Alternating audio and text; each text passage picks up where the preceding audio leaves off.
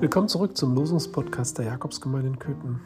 Heute ist Freitag, der 3. April und die Losung wieder in Psalm, und zwar der Psalm 89. Wohl dem Volk, das jauchzen kann. Herr, sie werden im Licht deines Antlitz wandeln. Finsternis und Licht, das vielleicht häufigste Bild, das in der Bibel benutzt wird. Ich finde daran so bemerkenswert, dass unser Gott uns nicht im Dunkeln lassen will.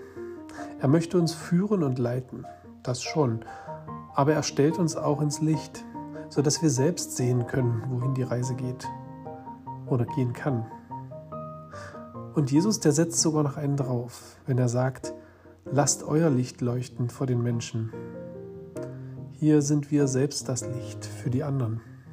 Ich kann leuchten, weil mir Gott ein Licht ist. Weil ich Orientierung und Halt bei ihm habe, kann ich auch anderen Halt und Orientierung geben.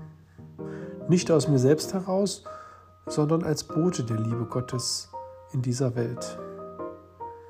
Und Liebe, das ist wohl das Licht, was als einziges die Finsternis des Hasses und des Egoismus in dieser Welt vertreiben kann.